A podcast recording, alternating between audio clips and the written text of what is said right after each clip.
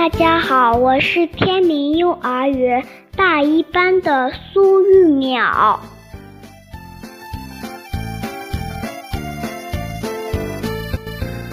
很高兴又来到这儿和大家一起相聚。今天我给大家讲的故事是《捣蛋的小老虎》。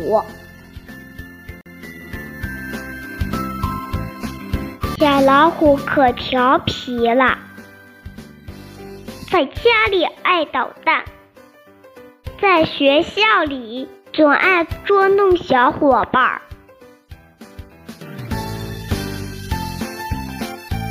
这一天，小老虎调皮的老毛病又犯了，他趁大家午休的时候。小兔子的长耳朵打了一个结，又剪掉小猫的胡子，还弄脏小狐狸的新裙子。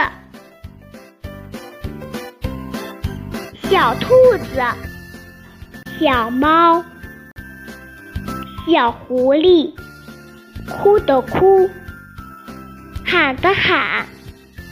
教室里一片混乱，小老虎却在一旁偷笑。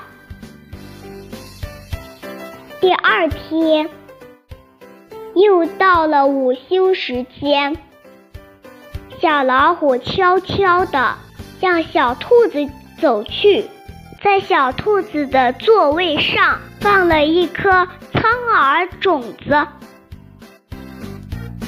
他刚想溜回自己的座位，突然“哇”的一声大哭起来。